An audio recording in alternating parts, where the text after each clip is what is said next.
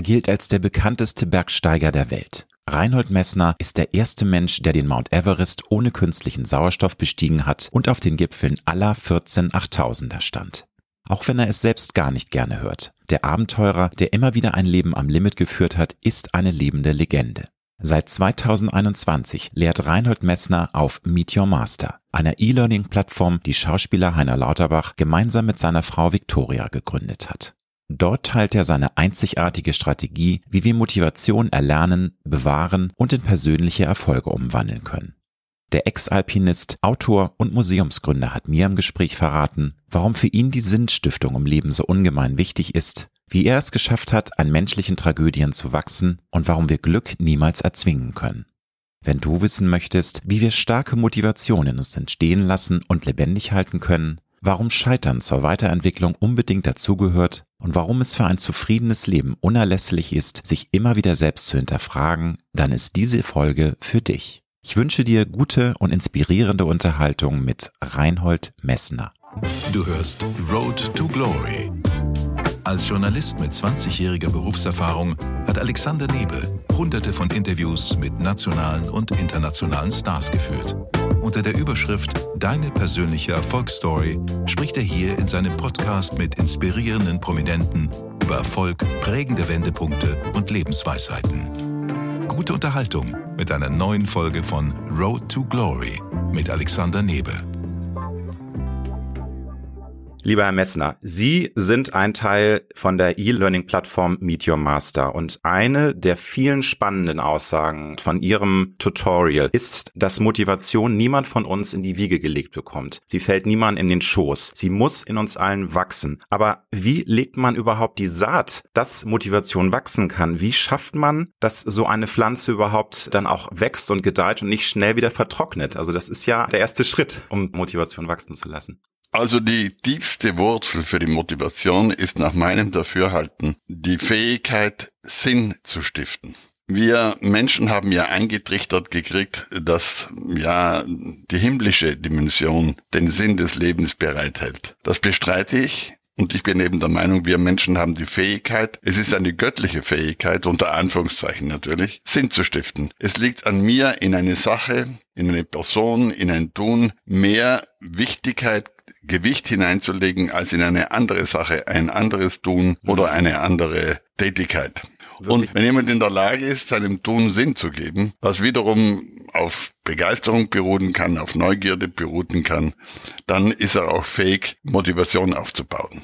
Also Sie würden den Appell ausstoßen, horcht in euch rein, hört auf euer Herz, hört in euer Innerstes und findet erst einmal heraus, was begeistert euch, was liebt ihr, wo würdet ihr gerne Dinge tun, die ja von A bis Z sein können. Das sind ja die verschiedensten Dinge, die die Menschen in ihrem Leben machen können. Ist das der erste Schritt, erstmal in sich selbst reinzuhorchen und diese Frage für sich zu beantworten? Also meine Biografie gibt im Grunde her, dass Sinnhaftigkeit und Nützlichkeit verschiedene Werte sind. Gerade weil dieser Gegensatz bei mir auftaucht, dass ich etwas völlig Nutzloses tue. Ich stehe dazu, dass Bergsteigen oder auch äh, das Abenteuer eine völlig nutzlose Tätigkeit ist, wenn wir es auf die Menschheit anlegen. Es gilt auch als ein bisschen daneben, weil es eben nutzlos ist. Trotzdem kann ich mir etwas, was nutzlos ist, völlig sinnvoll erscheinen lassen. Und das liegt an mir. Klar. Also Sinn stiften ist ein positiver Akt.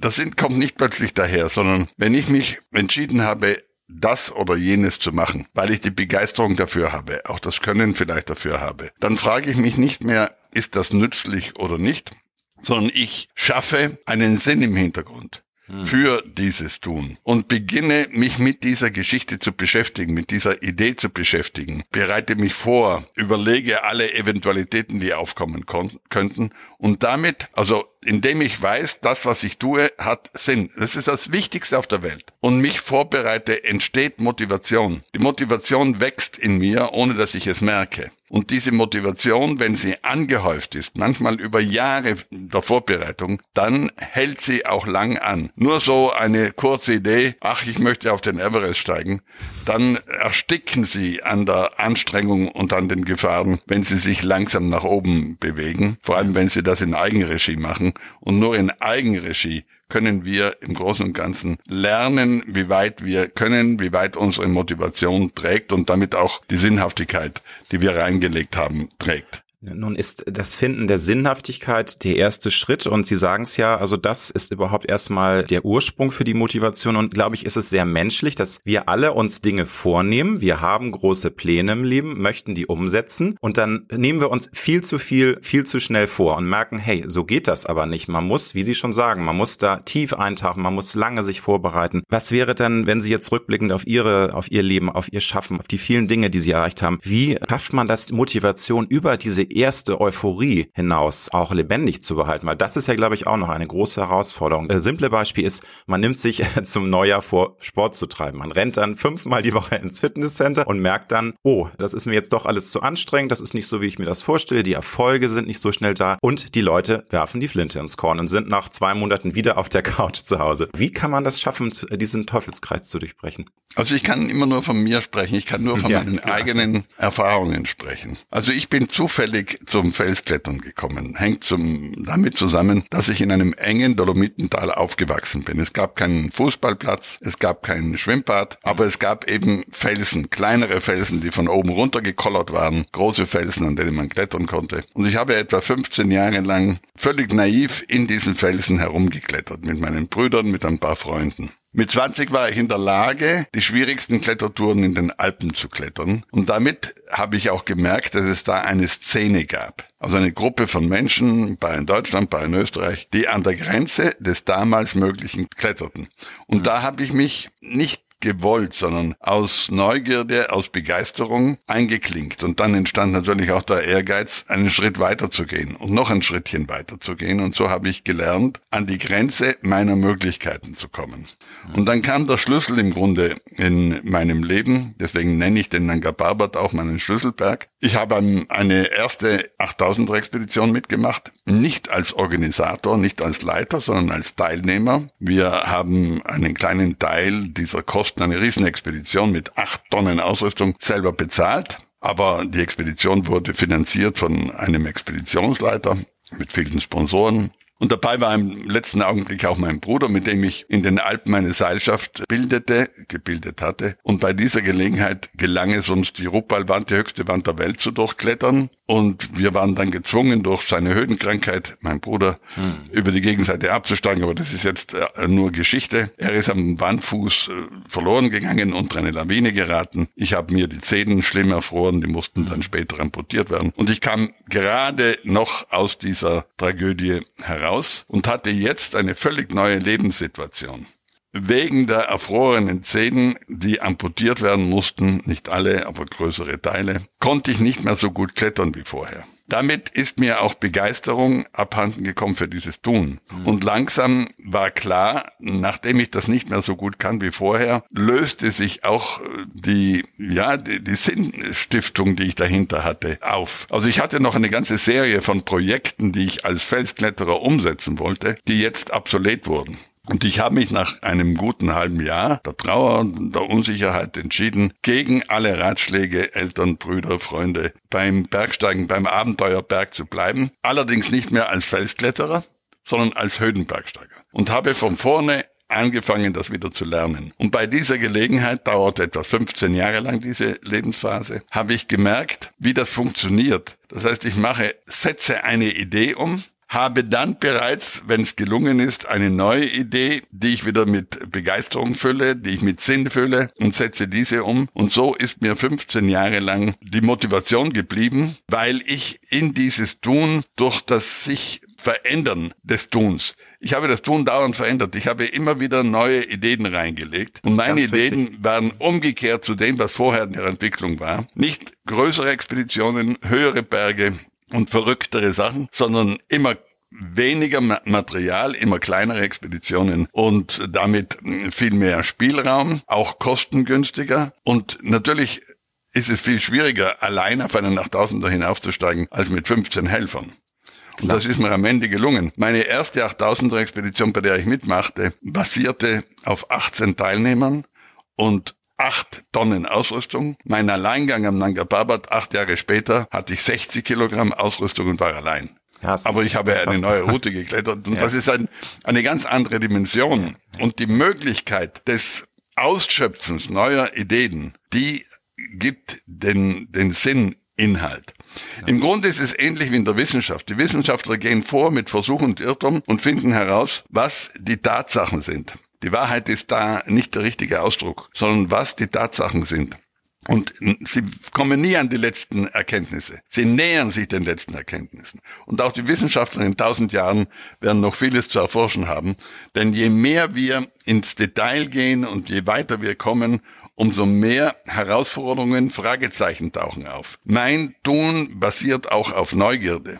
Ich bin ein horizontsüchtiger Mensch, der immer wieder versucht herauszufinden, was ist dahinter. Und diese Lebensführung, immer dann, wenn ich ein ein Spielfeld, unter Anführungszeichen, weil Spiel ist es keins, ausgeschöpft habe, äh, mir eine neue Herausforderung zu schaffen, das ist der Schlüssel zum Erfolg. Ich stehe jetzt in der achten Lebensphase und habe immer wieder ganz genau einen Schnitt gemacht und gesagt, das hat jetzt reicht, weiter kann ich nicht kommen in dieser Sparte. Ich suche mir ein neues Spielfeld. Und natürlich habe ich diese Spielfelder der Lebenskurve angepasst. In jungen Jahren bin ich schneller, stärker, geschickter geworden und dann hat das langsam abgenommen und ich habe mich darauf eingestellt und nicht gesagt, ich muss jetzt, ich weiß nicht, der Welt zeigen, dass ich mit 80 Jahren noch auf den Everest steigen kann.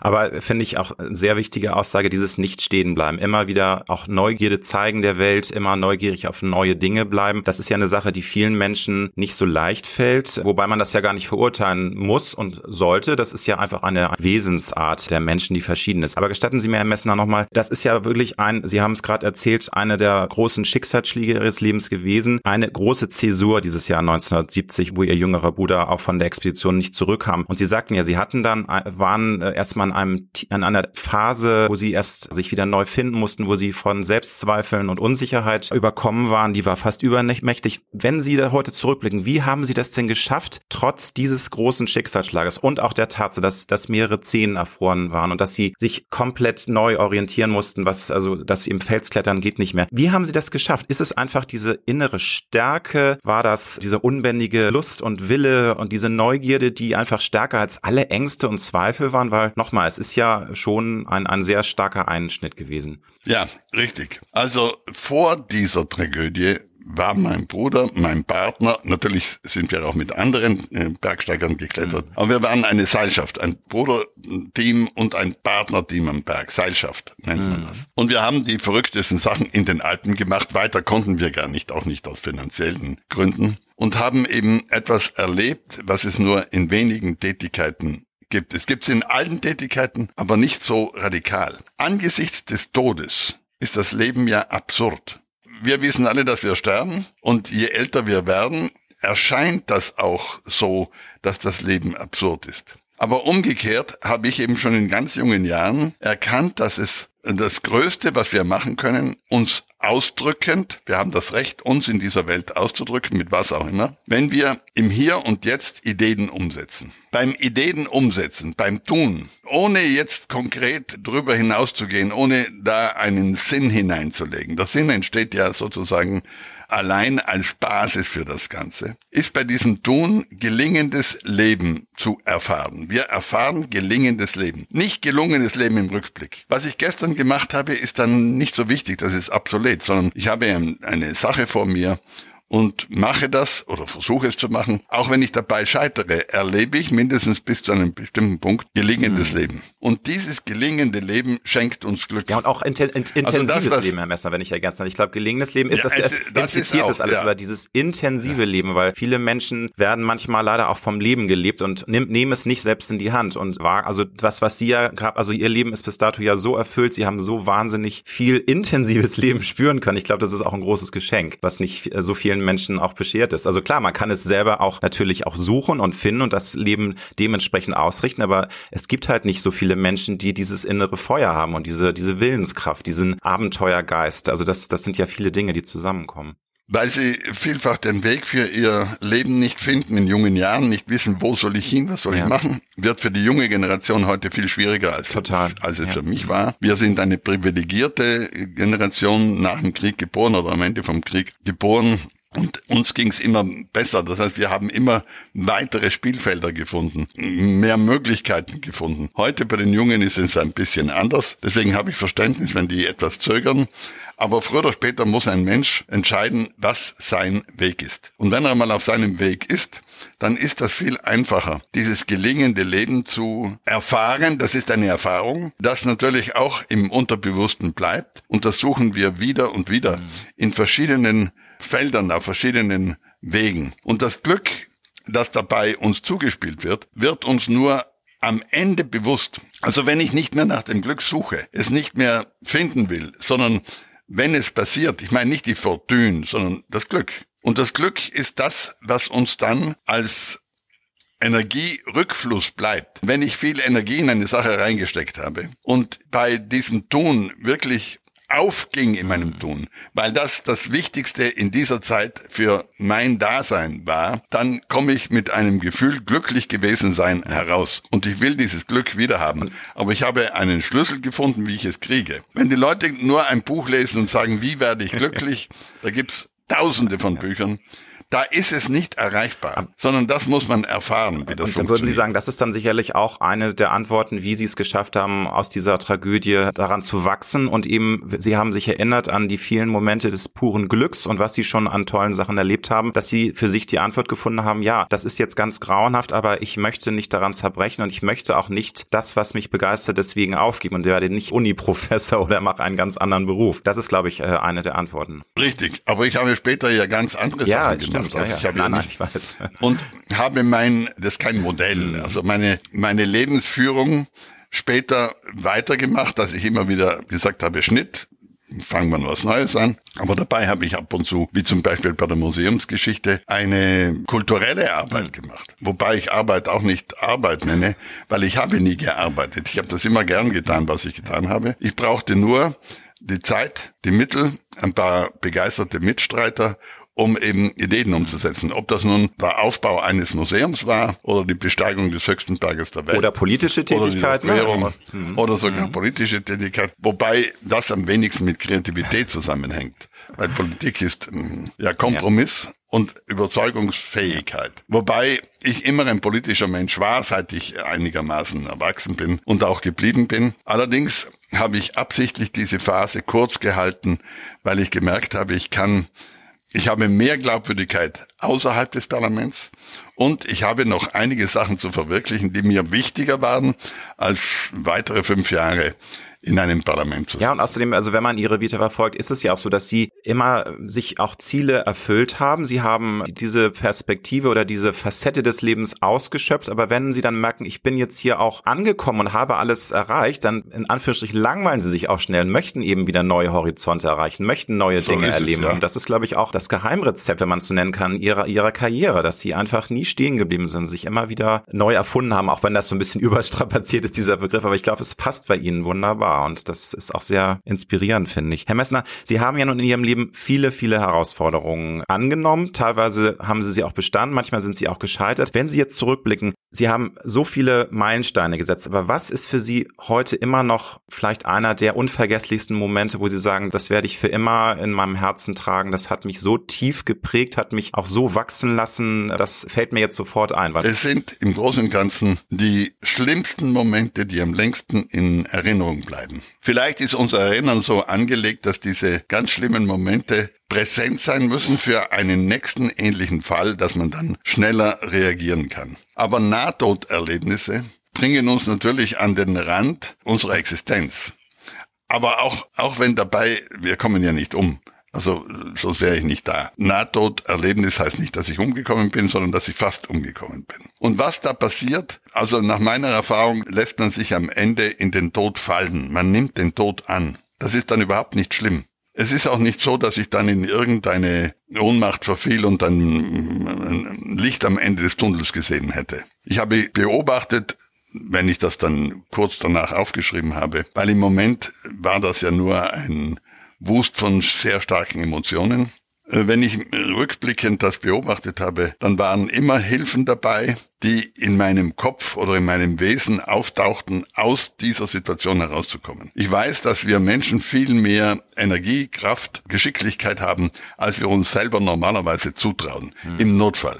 Und dann gibt's noch diese psychischen Hilfen, dass wir, ich habe zum Beispiel am Nanga Parbat Reiter gesehen, die mir entgegenkamen, als ich nicht mehr konnte. Und war sicher, jetzt werde ich gerettet. Und als ich näher kam, merkte ich, es waren nur Steine. Oder ich habe dann mir gar nicht gesagt, das waren nur Steine, sondern die sind jetzt weg. Nichts mehr mit Rettung. Aber das ist eine Vorspiegelung falscher Tatsachen, um das Leben zu stützen. Unser Selbsterhaltungstrieb ist sehr stark und da hat viele Tricks, das zu machen. Aber wenn ich aus einem Nahtoderlebnis herauskomme, weiß ich, wie wichtig es ist, diese Form zu wählen, dass ich selber Sinn stifte, dass ich den Mut habe, auch wenn es absolut nutzlos ist, was ich tue, das bis zur letzten Konsequenz auszuleben. Was wir tun, und ich glaube, die Faszination für Außenstehende, nicht für den Bergsteiger selber, ist völlig widersinnig. Wir gehen dorthin, wo wir umkommen könnten und wissen das auch um nicht umzukommen. Die Kunst ist also das Nicht-Umkommen. Und das Nicht-Umkommen ist nur eine Kunst, weil man umkommen könnte. Wenn ich a priori das Umkommen ausschalte mit alten technischen Hilfsmitteln und Tricks, dann ist es was anderes. Das ist nicht schlecht oder gut, was die anderen machen, aber es ist was anderes. Und das Abenteuer ist im Moment auf dem Weg, dass es bis in die letzte Dimension so abgesichert wird, dass es eigentlich banales, ja, Durchschnittsleben ist.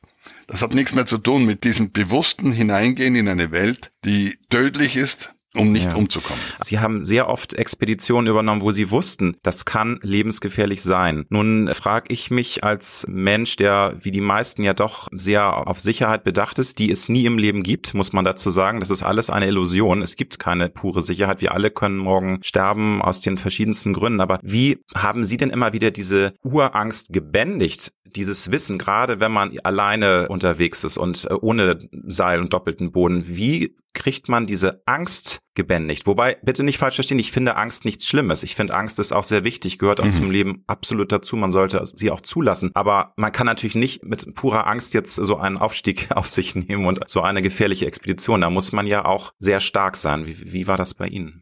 Also die Angst ist Teil des Spiels, die Angst gehört dazu. Und am Ende, ich komme dann dazu, um zu sagen, wie kommen wir zu diesem Ende. Am Ende vor dem Losgehen wäre es ideal, wenn Angst und Mut sich die Waage halten. Ich brauche hier nur Mut, weil ich auch Angst habe. Denn angstfreien Abenteurer oder Bergsteiger gibt es nicht. Also jeder, der an der Grenze seiner Möglichkeiten klettert, kennt die Angst. Aber ich muss so weit kommen in meiner Vorbereitung, in meinem Training, im Wissen um meine Partner und die Ausrüstung, die ich brauche, dass ich sagen kann, wenn kein Unvorhergesehenes dazukommt, dann bin ich in der Lage, das zu beherrschen. Allerdings, ich gehe ja in die große wilde Natur hinaus. Die ist alle Tage neu, die ist unberechenbar. Die können wir Menschen gar nicht bändigen. Also wir können mit Backern alles Mögliche machen, aber wenn ich irgendwo nach sechs Tagen in der Wildnis im Berg bin und mir ein Sturm das Zelt zerfetzt und ich nicht eine Unterkunft finde unter einem Stein oder was auch immer, dann bin ich des Todes. Also die Möglichkeiten umzukommen sind in meiner Welt relativ viele, das weiß ich. Aber wenn ich alles andere im Griff habe und viel Erfahrung habe und ich habe ja immer in vielen, vielen kleinen Schritten mhm. gelernt. Ich habe immer die sieben Meilenstiefel sozusagen daheim gelassen. Weil wenn ich das zu schnell lerne, dann fehlen mir einfach Erfahrungsmomente, um in der kritischen Situation das Richtige zu tun. Dann gehe ich los, ich gehe zu jeder Reise los, zu jedem Tun los. Ich habe das im Griff und wenn es normal geht, passiert mir nichts. Es kann allerdings sein, dass ich dabei umkomme. Wenn ich von vornherein sage, ich komme nicht um, ich bin wie der Siegfried in der Nibelungen sage, aber ich habe viele Ideen auch aus der Historie ja. heraus entwickelt und habe damit auch die Erfahrungen früherer Abenteuer, Abenteurer hineingenommen in meinen Erfahrungsschatz. Nicht nur das, was ich selber erfahren habe. Und je erfahrener ich wurde, umso mehr konnte ich auch aus der Historie herauslesen, um zu akkumulieren, was ich brauche, um die Ängste zurückzunehmen. Natürlich, wenn ich dann allein unterwegs bin, dann sind die Ängste viel schlimmer, weil zu zweit kann ich die Ängste teilen. Geteilte Angst ist nur mal halbe Angst. Zu zweit kann ich auch die, ja, beider Erfahrungen nutzen, um weiterzukommen. Allein ist das Ganze am schwierigsten. Wir Menschen sind soziale Wesen, wir sind nicht Alleingänger, aber ich habe gelernt, in jeder Sparte auch getan, auch allein mhm. zurechtzukommen. Und das war für mich mehr eine Selbstprüfung, nicht mein Ziel. Ich bin lieber in kleinen Gruppen unterwegs, nicht in großen, aber in kleinen Gruppen, am liebsten zu zweit und nicht in großen Haufen. Aber ich habe es auch allein versucht und gemerkt, ich kann es auch allein, ohne Teile der Verantwortung, Teile der Angst abzugeben. Nochmal zum Thema Angst, weil ich glaube, das ist auch eine gute Brücke zu der Beantwortung der Frage, warum so viele Menschen es sich nicht trauen, aus ihrer Komfortzone rauszutreten, neue Horizonte zu finden, sich zu verändern, wirklich Neues zu wagen. Das ist die Angst vor dem Scheitern und die Angst vor dem, dass man an seine Grenzen stößt und dass man vielleicht auch an, an so einer Herausforderung nicht zerbricht. Aber wie gesagt, Scheitern ist das richtige Wort. Ist es vielleicht auch eine Kunst, aus dem Scheitern zu lernen und das in positive Energie umzuwandeln, weil Sie haben ja auch in Ihrer Vita ja diverse Fälle gehabt, wo sie auch gescheitert sind. Das ist ja kein Geheimnis. Natürlich bleiben die großartigen Erfolge immer eher am Gedächtnis, was ja auch gut ist, aber sie sind ja auch häufig nicht ans Ziel gekommen. Haben Sie dieses Scheitern positiv umgewandelt und können den Menschen jetzt vielleicht auch Mut sagen, Leute, traut euch einfach und es ist nicht schlimm zu scheitern, ihr wachst daran und dann, dann klappt es vielleicht beim nächsten Mal. Also habe ich mehrere Sachen zu sagen. Erstens, wir Europäer haben diese Kultur entwickelt, dass wir das Scheitern eher als negativ empfinden. Ob das richtig oder falsch ist, will ich nicht diskutieren. Es gibt andere Kulturen, bei denen das Scheitern überhaupt kein Problem ist. Ich selber habe dann und wann zynischerweise gesagt, ich bin nicht der beste Bergsteiger, bin ich sowieso nicht, sondern ich bin derjenige, der am häufigsten gescheitert ist. Und gelernt habe ich beim Scheitern mehr als bei den Erfolgen. Ich habe zum Beispiel den Makalu, das ist der fünfthöchste Berg der Welt, viermal versucht. Beim vierten Mal erst ist mir der Aufstieg gelungen ein Drittel meiner großen Pläne ist nicht gelungen. Ich habe natürlich einige Pläne wieder aufgegriffen, nochmals aufgegriffen, aber ich bin sukzessive gescheitert. Wäre ich nicht gescheitert, wäre ich nicht hier. Und gelernt habe ich beim Scheitern mehr als bei den Erfolgen. Und auch was die emotionale Erfahrung angeht, dieses gelingende Leben angeht, das war beim Scheitern zum Teil stärker, ist mir auch stärker in Erinnerung geblieben als bei den Erfolgen. Und heute im Rückblick auf mein Leben, muss ich sagen, dass gescheiterte Expeditionen oder Scheitermomente lebendiger in meinem Erinnerungsvermögen sind als die gelungenen Sachen. Vor allem die gelungenen Sachen, die mir keine Probleme machen, die einfach smooth, sagt man auf Englisch, einfach die einfach liefen, ohne Unterbrechung, ohne Schwierigkeiten, ohne Momente der Dramatik.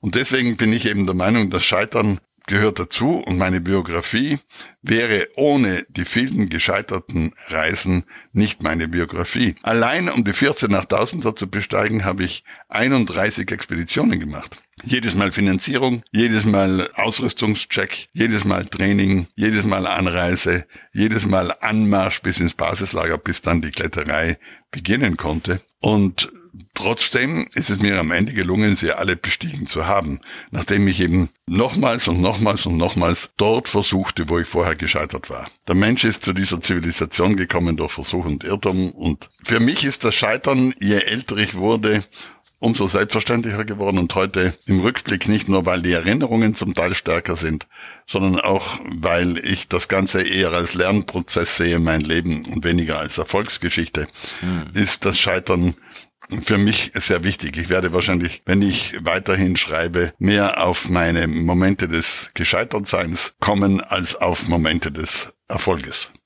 wenn man sich mit ihrer Vita beschäftigt, sie sagen, ja, das ist wichtig. Natürlich ist es nicht schön, wenn man ein großer Pechvogel im Leben ist und im Grunde immer nur scheitert. Solche Leben gibt's ja leider auch. Also Menschen, die es immer wieder versuchen und immer wieder auf die Nase fallen. Das Leben ist halt leider nicht immer gerecht. Also es gibt Menschen, die es dann zehnmal probieren und dann sagen sich, ein elftes Mal mache ich auch noch und auch beim elften Mal scheitern sie. Insofern ist es natürlich auch immer so eine, so eine Verbindung aus Willenskraft, aus Vorbereitung, aus mentaler Stärke. Aber ähm, natürlich auch ein bisschen Glück ist auch dabei, glaube ich. Also das Scheitern, ja. das Scheitern hat zum Teil auch zu tun mit der Unfähigkeit, wirklich ein ausgereiftes Projekt umzusetzen. Es gibt Leute, die sind sehr gut, die sind auch perfekt vorbereitet, aber beim Losgehen, beim Umsetzen zögern sie. Und ja. das Zögern am Beginn einer Erfahrungsstrecke, wenn man es auch so bezeichnet, das lässt die Ängste wachsen. Je länger ich sozusagen wie die Maus vor der Schlange stehe und sage, soll ich, soll ich nicht, soll ich, soll ich nicht, umso eher bin ich dann zum Scheitern verurteilt. Mhm. Es braucht auch die Gabe, es zu wagen. Also ja. wenn ich jetzt alles vorbereitet habe, wenn ich mich gut fühle, wenn ich das Gefühl entwickelt habe, ich habe das im Griff, dann muss ich beherzt losgehen. Dann schrumpfen die Ängste. Und sonst ist genau das Umgekehrte. Ja. Und viele Leute, die entschieden besser waren und auch die besseren Voraussetzungen hatten wie ich, ich bin eine ganz normale Person, die haben eben diese Gabe zum Wagen nicht gehabt. Hm. Die braucht es, sonst geht es nicht. Also, dass jetzt jemand dann überzieht und ohne Fähigkeit etwas versucht zu machen, der wird wahrscheinlich es einmal oder zweimal machen und dann lassen oder ähm, ja, dabei umkommen. Allerdings haben, erleben wir heute, dass viele junge Leute, die eigentlich die Voraussetzungen überhaupt nicht, nicht haben, nur ankündigen, etwas Großes zu machen. Über das Netz ist das möglich und dann passiert im Grunde gar nichts, aber sie tun so, als ob sie ununterbrochen, wenn auch am Ende gescheitert, in der Wildnis waren. Mhm. Aber das bringt eben nur die, das Narrativ des Ganzen durcheinander, aber nicht die subjektive Erfahrung, weil Erfahrung machen die Leute, die nur ankündigen, keine. Das stimmt, aber Sie sagen ja, ja, man muss sich dann auch trauen, nicht ankündigen, man muss etwas wagen. Aber würden Sie sagen, dieser unbändige Wille, Neuland zu erobern, etwas zu erreichen und push the envelope, aus der Komfortzone rauszutreten, ist das eine Sache, die angelegt ist in Menschen? Ist das eine Mentalitätsfrage? Oder würden Sie sagen, nein, man kann auch sich dahin konditionieren, trainieren, diese mentale Stärke zu erreichen, auch diese Neugierde zu entwickeln. Der menschliche Geist ist ja viel komplexer als viele denken und da ist so viel Potenzial. Ist das eine Mentalitätsfrage oder kann man das auch trainieren, diese Neugierde und diese, diesen Mut zu entwickeln?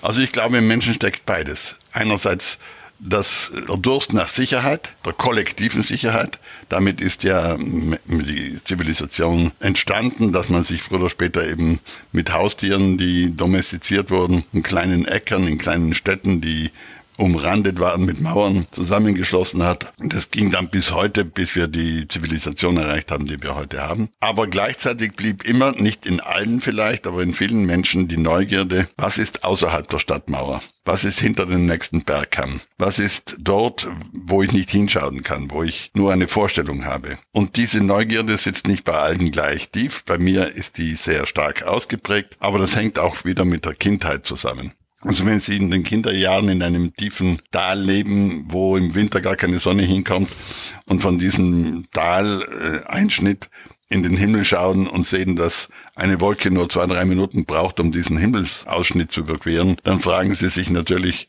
schon mit drei, vier Jahren, was ist da dahinter? Ist das alles, wo ich lebe? Ist das mein Kosmos? Und am Beginn ist das ja der Kosmos und dann wächst er und der wächst ins Unendliche und ein Menschenleben reicht nie aus, um hinter den letzten Horizont zu kommen. Wir alle streben ja nach Glück, auch so ein ganz großes Wort. Es gibt tausende von Ratgebern über das Suchen und Finden vom Glück und Sie sagen in Meet Your Master, dass wir Glück in unserem Leben ja. nicht erzwingen können. Also es passiert uns dann, wenn wir ganz bei der Sache sind. Da wird es jetzt, glaube ich, Menschen geben, die sagen, nein, ähm, Glück passiert nicht nur, man kann auch ganz gezielt sich Situationen schaffen, mit denen man Glücks Momente assoziiert. Jetzt ganz klischeehaft, man bucht irgendwie einen Strandurlaub, eine Hütte, wo man dann morgens mit dem Sonnenaufgang eine Tasse Kaffee trinken kann. Und dadurch kann man das ein bisschen künstlich auch beschleunigen, dieses Gefühl. Würden Sie sagen, nein, das ist alles Quatsch, das ist nicht echtes Glück, wenn es nicht aus dem Moment entsteht? Also es gibt ja mal die Tatsachen, dass äh, die Menschen vielfach völlig unzufrieden aus dem Urlaub zurückkommen, dass das äh, Eheprobleme vor allem dann auftreten, sei es Weihnachten, sei es beim Urlaub. Ja. Offensichtlich, weil das Glück eben nicht so funktioniert, wie es die Bücher versprechen und auch der Reiseveranstalter verspricht. Ich sage ja, das ist mein Ausdruck, Sie haben ihn vorher auch gebraucht. Glück passiert. Solange wir Glück suchen wollen, werden wir es nicht finden. Glück passiert, wenn wir eben bei der Sache sind, wenn wir unsere Sache machen, wenn wir alle, ja, ich würde sagen, utilitaristischen Gedanken ausschalten. Also ich bin gerade dabei, einen Film zu schneiden und ich merke das so stark. Das ist eine Tätigkeit, die ich jetzt wieder aufgegriffen habe, weil wir ein ganzes Jahr nichts tun konnten. Die Geschichte mhm. habe ich inzwischen vergessen gehabt. Jetzt wird das zusammengebastelt. Und ich bin dann, ich weiß, dass ich mit diesem Film nur Geld verliere, praktisch gesehen. Aber ich würde ihn auf jeden Fall fertig machen. Und es macht mir, es macht mir nicht Spaß, das zu tun, sondern es füllt mich aus. Ich vergesse alles andere mhm. und ich mache das und würde es auch machen, wenn der Film nie irgendwo erscheint, sondern ich will diese Geschichte fertig erzählen. Ich bin Teil der Geschichte. Und wenn ich dann merke, wieder rückfließen zu lassen, was jetzt geschnitten ist und was jetzt getextet ist, und ich schaue das an, dann bin ich ganz in der Geschichte und nachher weiß ich, dass ich glücklich war, in dieser Arbeit. Wie lange die gedauert hat, weiß ich dann gar nicht. In diesem Tun. Und ich bin eben der Meinung, wenn wir etwas tun, das hat mit Kreativität zu tun. Es hat mit Begeisterung für dieses Tun zu tun. Ohne die Nützlichkeit noch in den Vordergrund zu stellen, dann haben wir am Ende das Wissen, dass wir glücklich waren. Und das können wir wieder haben mit der gleichen Zugehensweise. Das kann man lernen. Also lernen, indem man diese positiven Glücksgefühle anschließend, immer anschließend nutzt und auch steigert, um wieder das nächste anzupacken. Eine ihrer Aussagen ist auch, dass zur Motivation muss man Leidenschaft aufbringen, aber auch eine gewisse Leidensfähigkeit. Ich meine, da sind, ist ja ihre Vita das beste Beispiel. Sie haben sehr viel gelitten, um ein Ziel zu erreichen. Es ist ja kein Spaziergang. Sie haben auch ja ihr Leben aufs Spiel gesetzt. Ist das wirklich so? Also muss man da eine gewisse Leidensfähigkeit haben, um auch immer motiviert und am Ball zu bleiben? Oder kann man das nicht verallgemeinern? Nein, das kann man verallgemeinern. Also mhm. zu Leidenschaft gehört auch das Leiden. Stimmt. Es, es es steckt Stimmt. auch im Wort. Es ist ein sehr schönes Stimmt. Wort. Leidenschaft. Stimmt. Und äh, natürlich ist es kein Honigschlecken bei 40 Grad minus äh, monatelang durch die Wildnis zu gehen mit schwerem Schlitten im Kreuz. Und ja. aber es wird dann auch die Antarktis-Durchquerung, die ja länger gedauert hat als viele andere Expeditionen, wird dann mit der Zeit ein Alltag. Und am Ende heute, wenn ich zurückschaue, dann weiß ich, dass ich in großen Strecken völlig mit mir im Reinen war und glücklich war mhm. und eigentlich froh war, dass ich den bürokratischen Wust, den man natürlich in der Zivilisation heute zu ertragen hat, es ist wirklich zu ertragen hat, nicht um sich hat. Deswegen völlig anderes Leben das ist ja auch, finde ich, äh, hört man ja auch jetzt in diesem Gespräch raus, diese, dieser Freigeist, der sie sind, dass sich was, was sehr inspirierendes und was Tolles ist. Wir alle möchten ja gerne frei sein, aber Fakt ist eben auch, dass viele Menschen nicht frei sind. Sie sind fremdbestimmt. Ihr Leben ist fremdbestimmt. Das ist jetzt auch ein Thema für sich, aber war Ihnen das immer schon heilig, frei zu sein, wirklich im wahrsten Sinne des Wortes? Oder ist das auch eine Reise gewesen? Ich, ich glaube, das ging ja schon wirklich sehr, sehr früh los. Dieses Gefühl, ich möchte mein Leben selbst bestimmen. Ich ja. möchte unabhängig sein, frei sein. Das selbstbestimmte Leben ist mir wirklich heilig.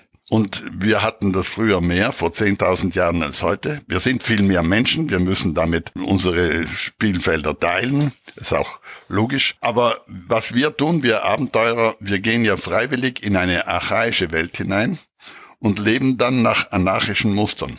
Das ist Anarchie, was wir, das, da draußen gibt es keine Gesetze. Also mir mhm. kann niemand, kein Präsident und kein Bundeskanzler sagen, wie ich in der Eiger Nordwand mich zu verhalten habe. Mhm. Aber meine Instinkte zwingen mich, mich einigermaßen richtig zu verhalten, weil ich das Leben nicht verlieren will. Der Selbsterhaltungstrieb ist stark genug, um zu sagen, also bis hierher und nicht weiter. Und das war falsch. Also Rückzug. Also das selbstbestimmte Leben, bin gerade dabei, meinen Kindern das beizubringen, auch rational, ist schwierig weil je mehr ich Selbstbestimmung will, umso mehr habe ich auch Verantwortung zu tragen. Freiheit und Verantwortung sind zwei Werte, die in der Summe ein Ganzes ergeben. Und je mehr ich Freiraum will, umso mehr Verantwortung muss ich übernehmen für mein Leben. Ich kann mich dann nicht einfach dann sozusagen wieder zurückklinken in die Gesellschaft und sagen, ich habe keine Verantwortung, ich bin nur einer von vielen und ich habe das Recht auf die Versicherung auf, auf, auf, auf. Die Leute haben alle nur Rechte, aber keine Verpflichtungen. Aber wenn ich in die Wildnis gehe, habe ich den möglichst größten Freiraum, aber die größte Verantwortung, die ich zu tragen habe. Für meine Partner und für mich selber. Und ja. das spürt man sofort. Deswegen ist die Erfahrung, wie wir Menschen ticken, viel größer, wenn ich in eine Welt gehe, die der zivilisierten Welt im Rücken steht, auf der anderen Seite des Mondes zum Beispiel, als wenn ich eben mit vielen, vielen Leuten das mache in der Wildnis, dann wird es Zivilisation, dann bin ich eingebettet in eine Sicherheit. Eingebettet auch in der Hilfe anderer. Was heute am Everest passiert mit 500 Leuten, die dort warten, bis sie die Sherpas hinaufbringen, mit einer Piste, die gebaut ist, mit äh, Ärzten in jedem Lager, mit Führern, mit Helfern, mit Sauerstoffträgern. Das ist Tourismus, ist auch in Ordnung, warum sollen die Leute nicht sich unterhalten? Aber es hat mit dem, was ich tue oder von dem ich rede, nichts zu tun. Nochmal zum Thema Glück, lieber Herr Messner. Was ist für Sie pures Glück? Weil jeder definiert dieses Wort für sich anders und jeder interpretiert Glücksmomente, die man manchmal erst später erkennt. Also manchmal ja. erleben wir pures Glück und sind uns dessen gar nicht bewusst. Aber können Sie uns ein konkretes Beispiel sagen aus Ihrem bislang wirklich äh, unglaublich spannenden Leben oder auch wunderschön, aber auch sehr traurigen Leben? Das ist ja alles ambivalent. Was war und ist für Sie pures Glück? Also, Sie haben es genau richtig beschrieben. Glück passiert, wenn wir uns dessen nicht gewahr sind. Das heißt, solange ich einen Gedanken verbrauche, verspende an das Glück, das irgendwo versteckt wartet, kann ich es nicht erreichen. Glück passiert, das ist ganz wichtig, das passiert, wenn andere Voraussetzungen da sind. Nicht die Suche und das Finden des Glücks. Die Voraussetzung ist, dass wir in einer Sache aufgehen. Am leichtesten zu erleben in meiner Welt ist das beim Felsklettern. Also wenn ich unterhalb meiner Leistungsgrenze, vielleicht allein, ohne alles, eine Felswand hochklettere und wenn sie 1000 Meter hoch ist und ich in einen Rhythmus komme, in einen Flow-Zustand komme, dann vergeht die Zeit nicht.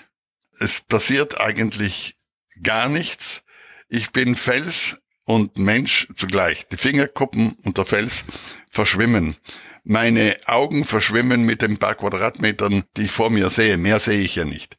Und wo ich dann meine Bewegungen im Vorausvollzug mache. Und wenn ich oben aus, heraus bin, atme ich durch und weiß, ich war glücklich. Wenn ich aber aus dem Rhythmus geworfen werde, weil ich einen Fehler gemacht habe oder weil eine Passage zu schwierig war oder ich sie nicht richtig angepackt habe, dann kommt es zu einem Art Stopp und dann falle ich aus dieser äh, aus diesem Flow-Zustand, aus diesem Glückszustand heraus. Es ist ein nicht bewusster Glückszustand, der uns erst anschließend bewusst wird, das war's.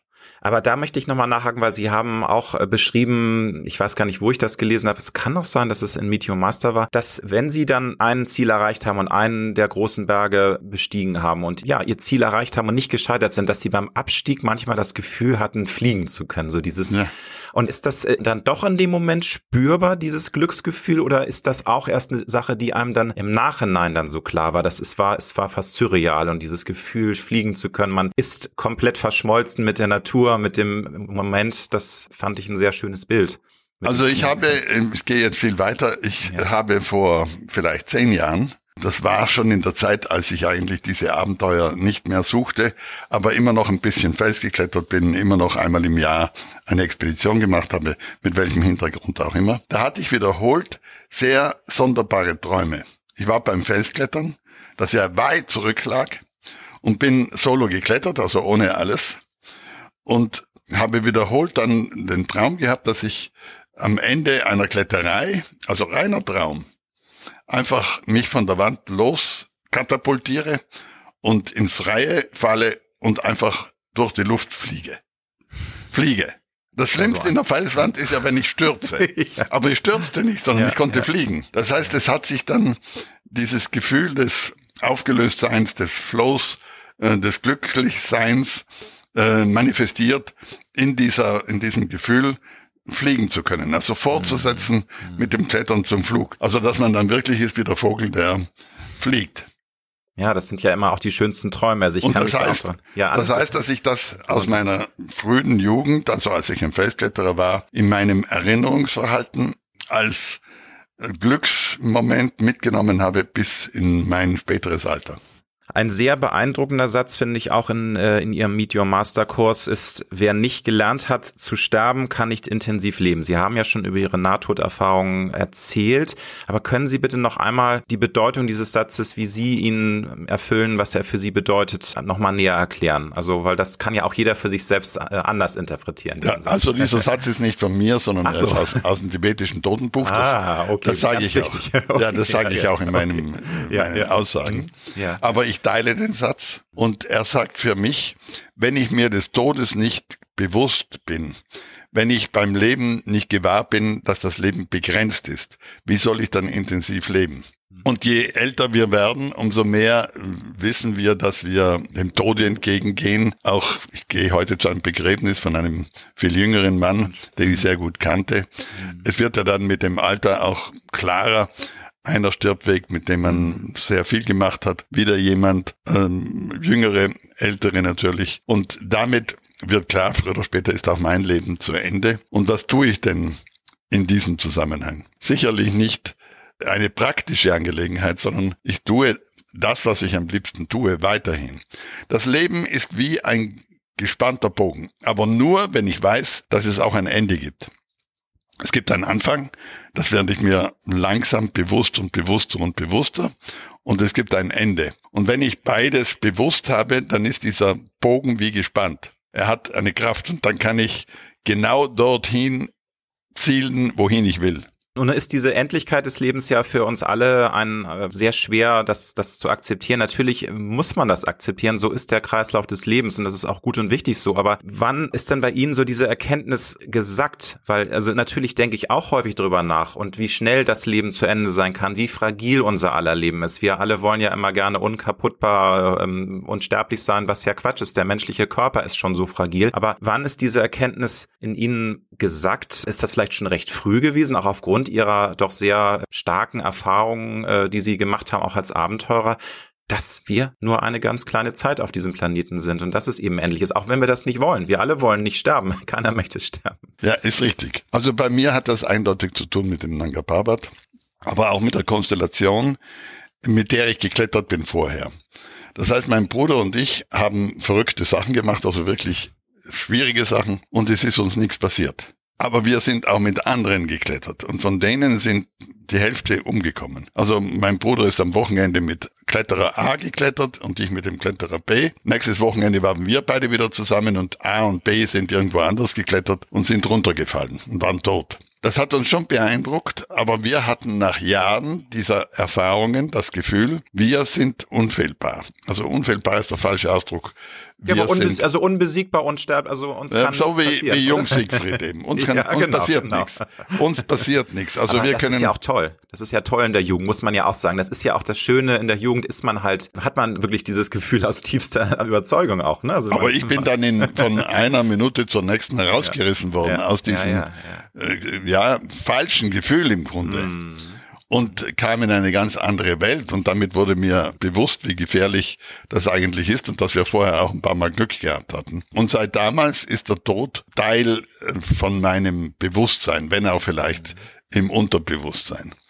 Und ich hatte natürlich später nochmals und nochmals äh, Nahtoderlebnisse. Und der Tod wurde dann immer klarer vor mir, dass er kommt. Und deswegen habe ich auch die Zeit dann mehr und mehr intensiv ausgefüllt, auch mit neuen Sachen, die ganz was anderes hatten äh, als, als eben das Bergsteigen oder das Abenteuer. Hm. Und ich tue es nach wie vor. Ich müsste gar nichts tun. Nein, aber also ich und glaube, die meisten Menschen in meinem Alter würden würden ja, nichts mehr tun. Und, und ich glaube, das ist auch äh, ähm, ein Geheimnis. Also wenn ich jetzt mit Ihnen so rede, Sie wirken ja äh, jünger als manch 40-Jähriger mit dieser diese unglaubliche Energie, die Sie ausstrahlen. Und ich glaube, das ist auch die Folge ihres Lebens, weil sie eben immer wieder neue Dinge erfahren, immer wieder sich, äh, ich habe es vorhin schon gesagt, neu erfinden. Aber ähm, ist das für Sie auch wichtig, so diese diese Neugierde, dieses diese Offenheit, Lebendigkeit auch beizubehalten? Weil das ist, glaube ich, auch eins der großen Geheimnisse für lange Gesundheit. Also ich kann mir, also wir können nie in eine Kristallkugel schauen, der Messner, aber wenn ich, also ich kann mir vorstellen, sie wären locker 110, wenn ich sie heute nein, so nein, erlebe. Nein. Also sie haben so viel Energie, das ist Wahnsinn. Aber also ist das äh, für Sie auch so, so, so eine Sache, die, wo Sie auch merken, das hält mich jung, diese auch, auch geistige Frische und offen sein für alles? Na, es hält mich jung, das ist richtig. Trotzdem weiß ich, was ich meinem Körper alles zugemutet habe über ja, sehr, sehr lange Zeit. Ja, und ich habe ja auch ein paar Unfälle gehabt. Ich habe mir die Fersen, mhm. Fersenbein zertrümmert und noch ein mhm. paar andere Sachen. Aber mir geht es gut. Ich jammere nicht. Ja, Aber natürlich die Pandemie allein hat gezeigt, für mich ist das sehr interessant zu beobachten, wie schwach eigentlich die menschliche, das menschliche Geschlecht ist. Es reicht ja. dieses Virus, das wir nicht sehen können, dass ein Nix ist, das nur eine genetische Information hat, um die Menschheit in Schach zu halten. Ja, und absolut. der Menschheit sehr viele Freiräume zu nehmen. Wenn Sie jetzt noch am Jahr 2021 äh, zurückblicken, weil ich glaube, dass das machen wir alle. Also äh, auch, auch Menschen mit 30 blicken ab und zu schon mal zurück. Für was sind Sie in Ihrem Leben besonders dankbar? Also ich bin dankbar ähm, für also dankbar im Sinne von ja, dass ich auf die Welt gesetzt worden bin, obwohl wir ja alle ohne unser Wissen und unser Wollen und unser Zutun in die Welt gesetzt werden. Aber je älter ich werde, umso größer ist auch mein Respekt meinen Eltern gegenüber. Hm. Ich bin dankbar der Mutter, die neun Kinder großgezogen hat. Das sollte ich gar nicht mehr vorstellen. Paar. Wahnsinn, ja. und es ist eine große Familie gewesen, die natürlich auch gelitten hat unter dieser Nanga Parbat-Geschichte. Es war der erste, der aus unserer Familie sozusagen herausgerissen worden ist. Und ich bin äh, dankbar, dass diese Welt, die Natur, die Natur der Berge in meinem Fall, mir eine, einen Weg aufgezeigt hat, wie ich generell mein Leben ausfüllen könnte und dann auch ausgefüllt habe. Ich bin auch einigen Lehrmeistern dankbar, der wichtigste lebt schon gar nicht mehr, die mir, als ich so 20 war, er war 27, war mein wichtigster Lehrmeister, ähm, eben mich bremsend beigebracht hat, wie man überlebt. Wenn ich den nicht gehabt hätte, glaube ich, hätte ich es vielleicht einmal überzogen und dann wäre es daneben gegangen. Also da höre ich raus, diese haben einfach äh, dann auch, äh, sie waren so in dem Moment und sie haben häufig auch das Risiko gesucht, weil das wäre auch noch, eine, finde ich, eine spannende Sache. Sie haben mal gesagt, dass sie eigentlich vom Naturell auch eher vorsichtig sind. Das ist ja eine ganz ängstlich. große ängstlich, genau, nicht vorsichtig, ängstlich, ja, aber das, das passt ja eigentlich nicht zusammen zu und mit dem, was, was, was Sie Nein, das passt haben. gut zusammen, sonst wäre ja. ich nicht, sonst wäre ich nicht am Leben geblieben. Ja, also aber ich bin auch dankbar für diese vielen Geschichten, die andere erlebt und vor mir erlebt haben und aufgeschrieben haben. Also für mich ist heute äh, das Narrativ des Ganzen, wo ich unterwegs war, ebenso wichtig wie das Tun. Und ich habe in den späten Jahren jetzt ein paar Bücher geschrieben, die andere Persönlichkeiten, andere Abenteurer äh, betreffen und nicht mich. Mhm. Und diese Abenteuer konnte ich während des Arbeitens, während des Schreibens, während des Recherchierens zum Teil miterleben. Und ich habe vor wenigen Jahren, ein, ein habe ich jetzt zweimal erzählt, einen Mann besucht, der war 100, Riccardo Casin, ist der wichtigste Bergsteiger der 30er Jahre, ein Italiener. Und wir waren zu dritt, sein Sohn, sein jüngster Sohn, der ihn betreut hat, der saß schon im Rollstuhl mit, mit 100. Walter Bonatti, der beste Bergsteiger der 50er, 60er Jahre und ich, zum Geburtstag feiern, ganz im Privatissimo. Und der Mann war schon müde habe ich auch nicht anders erwartet. Und ist ab und zu so, während wir ein bisschen geratscht haben, weggedämmert. Und bei zwei Momenten war er so lebendig und so genau, dass ich verstanden habe, wie unser Gedächtnis funktioniert. Er hat 1935 die westliche Zinne Nordwand geklettert, da ist ein Quergang, ein ganz schmales Band, oben hängt's über, unten geht's 250 Meter überhängend weg. Und ich habe ihn gefragt, wie er da die Schlüsselstelle gemeistert hat. Dann hat er fünf Minuten lang im Detail erzählt, wie groß die Haltepunkte waren.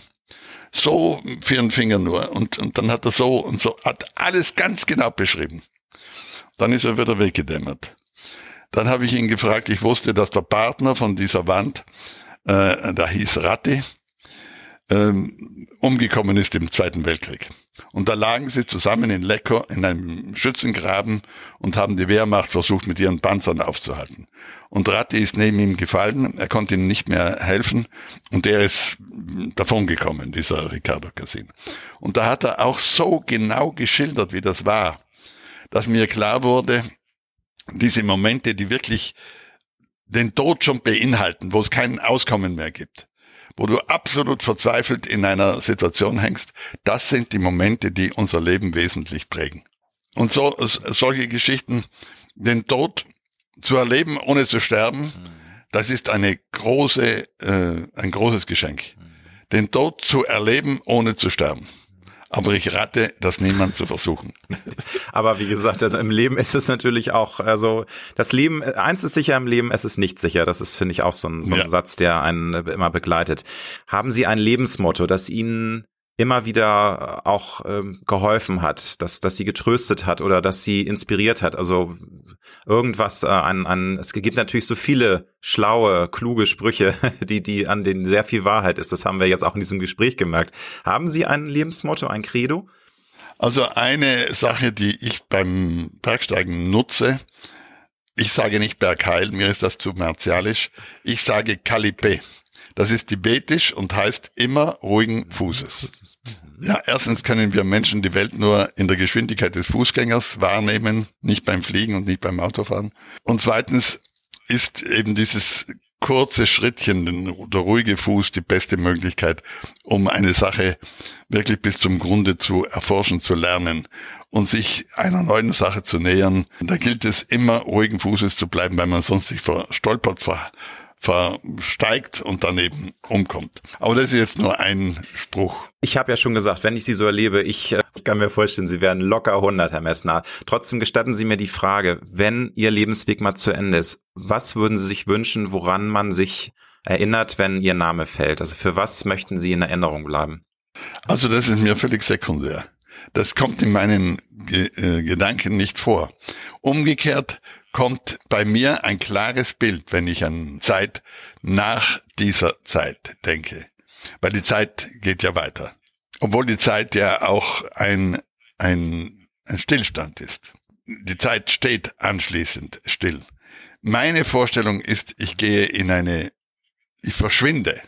Das ist besser. Ich verschwinde in einer Situation wie in einer Wüste.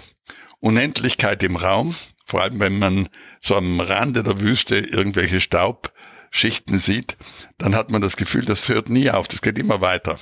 Also Zeitlosigkeit, Zeitlosigkeit unendlich und null ist das gleiche, das ist Zeitlosigkeit. Mhm. Und absolute Stille und Entschleunigung.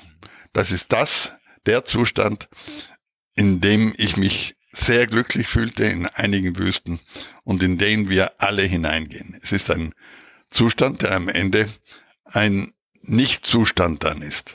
Ja, ist ein sehr schönes Bild, finde ich. Aber der Hintergrund der Frage ist, glaube ich, dass wir alle, wir alle möchten ja doch gerne, dass wir zumindest bei Menschen, die uns begleitet haben, in Erinnerung bleiben, weil ich glaube, nichts ist schlimmer als dieses Gefühl zu, zu auch zu erkennen, wie unwichtig wir einzelne Menschen eigentlich sind in dem Universum. Natürlich sind wir auch wichtig. Also ich finde, es ist, jedes Leben ist kostbar, aber ich glaube, es ist vielleicht auch eine männliche Sache, dass wir schon gerne irgendwie was hinterlassen möchten, oder? Also wie widersprechen Sie mir gerne? Das war der Hintergrund für die Frage, dass, dass eben viele Menschen es ganz furchtbar finden, die Vorstellung, ähm, sie sind, sie sterben und nichts bleibt von mir. Also äh, erstens habe ich Kinder und es ist in der Tat so, solange andere Menschen über uns nachdenken, sind wir in irgendeiner Form noch lebendig. Das ist auch klar. Aber auch das ist relativ. Also früher oder später sind wir alle vergessen und das ist gut so. Meine negative Vorstellung für die Zeit im Jenseitigen, das ist die Welt, die wir nicht erkennen, die Welt, die jenseits unserer Fähigkeit, unserer Erkenntnismöglichkeit liegt, ist das, schlimmste Bild ist, in einem Sarg eingeschlossen zu sein. Obwohl es völlig irrelevant ist, ob man im Sarg äh, vergeht oder nicht. Aber das ist für mich eine Unvorstellung. Das ist nicht möglich. Für mich ist der freie Raum das Bild. Also die Wüstensituation. Diese Wüstensituation äh, ist für mich eine sehr angenehme, positive, erwünschte Form des Verschwindens, des sich Auflösens. Aber bleiben, natürlich, ich habe Bücher geschrieben, die bleiben eine Zeit lang. Ich hinterlasse ein Museum, ich hinterlasse Kinder. Aber das ist, das war nicht das Ziel beim Schaffen dieser Möglichkeiten. Natürlich, äh, ein Bergsteiger hinterlässt, wenn er gute Erstbegehungen gemacht hat, Linien. Das sind Kunstwerke. Wir zeichnen auf den größten Leinwänden der Welt eine Linie, wo wir hochklettern und erleben diese Linie. Und diese Linie ist real, die bleibt mindestens für ein paar Leute, die sie nachempfinden können oder jene, die sie nachklettern. Es gibt in, in den Dolomiten einen Winklerturm, den hat Georg, Georg Winkler 1887 erklettert. Als erster war ganz ein junger Student damals. Dieser Turm ist ein Grabmal, der viel länger stehen wird wie jeder Grabstein auf einem Friedhof. Stimmt. Ja, und da bleibt auch der Winklerturm. Ja, ja. Also das sind schon interessante Sachen, dass da Erinnerungspfeiler gebaut werden oder gebaut waren, die jemand in Besitz genommen hat und damit als Erinnerungsstütze für viele nächste Generationen tragen. Aber ich habe keine einzige Erstbegehung gemacht mit diesem Hintergrund. Ich hinterlasse hier in der großen Natur meine, ja, die Spuren, so meine Spuren oder mein, meine Unterschrift. Herr Messner, ich danke Ihnen ganz herzlich für dieses wunderbare Gespräch, aus dem ich sehr viel mitnehme Alles Glück der Welt für Sie, für alle Projekte, die Sie sich noch vornehmen. Bleiben Sie so motivierend, so inspirierend, so lebendig. Ich finde es toll, was Sie machen. Vielen lieben Dank. Ich danke Ihnen und alles Gute. Dankeschön, Herr Messner. Tschüss. Vielen Dank. Danke. Tschüss.